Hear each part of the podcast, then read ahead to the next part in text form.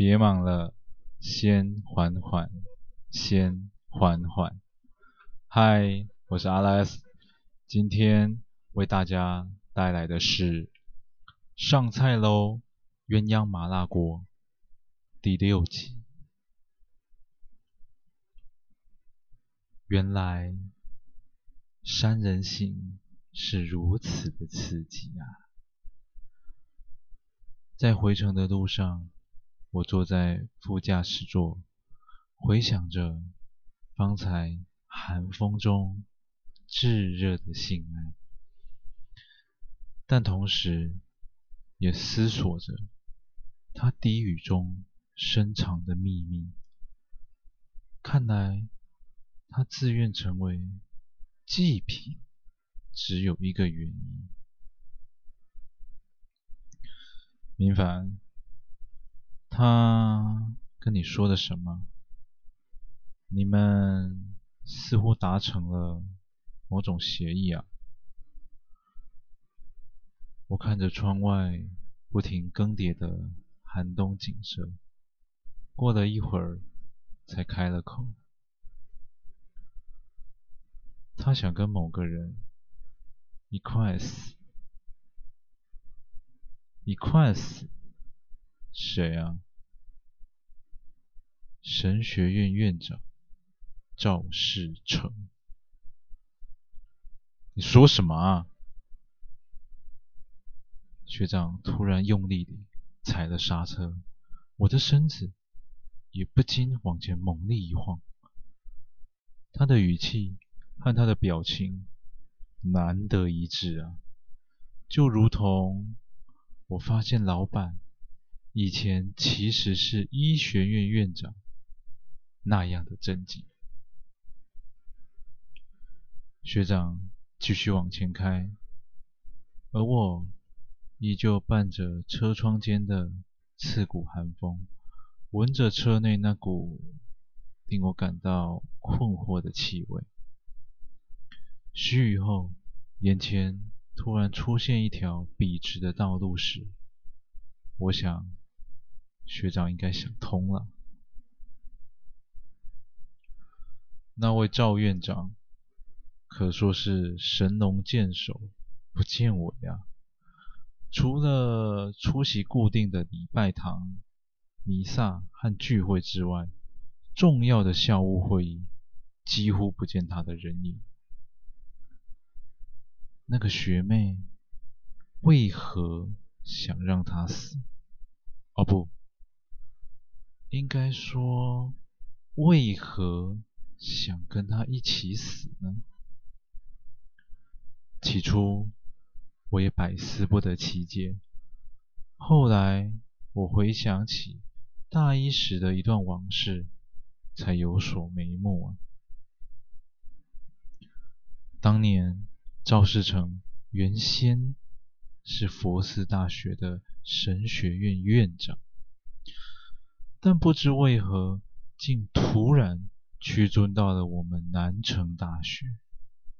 明面上说是为了平衡南北的天主教传播，但我想，实际上应该是别有洞天才是啊！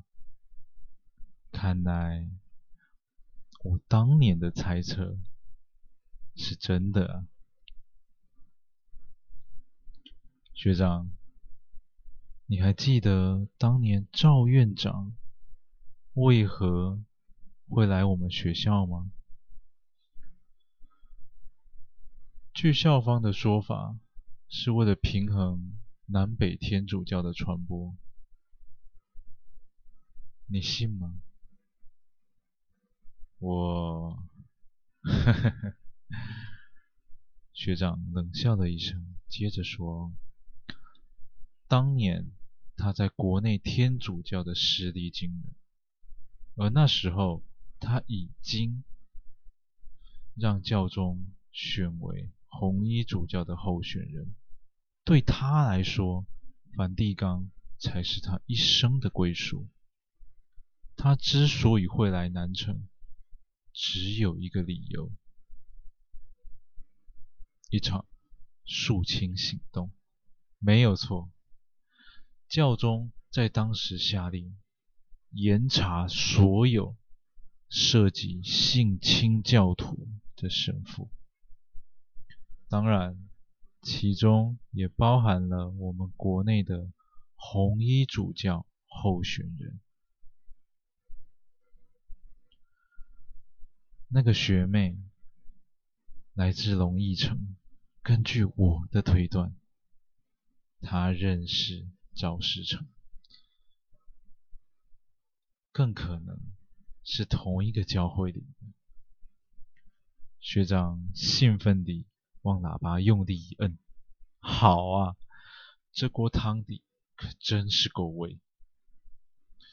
但是学长，赵世成。位高权重，我无法接近了，得靠你了。放心，我有的是办法，让他走进大成面馆。我俩一同望向前方的校门口，嘴角微微上扬。虽然尚未品尝到其滋味，但已经令人十分向往。此时，我的口袋里突然传来震动。哎，是莹莹。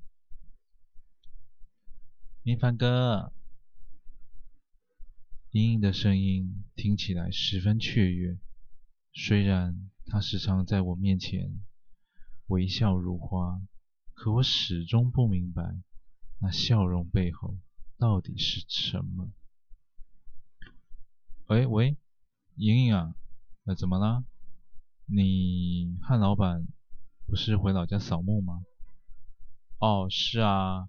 那个，爸爸要我问你，食材有没有准备啊？我们后天就要回去喽。爸爸说后天就是冬至，可不能让学生没麻辣锅吃哦。呃，请放心，嗯。我们已经去预备采买了，误不了冬至的团圆锅。手机的另一头突然传来低沉厚实的嗓音：“明凡，看来莹莹把手机转给老板。虽然我已经和他工作了一阵子。”但我心中对他还是存在着不安呐、倒也不是怕他把我给煮了，只是他们父女俩都隔着一层薄薄的迷雾，那双冷冽如冰却又带着生命之火般的眼神。思翰在你旁边吗？呃，是。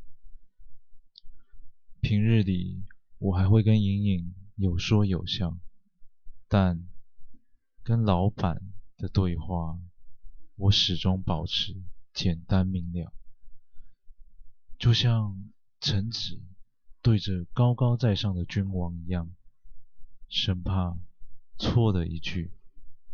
就万劫不复啊！你告诉他，下车前，我终于忍不住向学长问：“哎，学长，你车里那是什么味道？中药材？”他的回答，如果是这般干脆利索，那肯定不是真的。但我也懒得追究到底。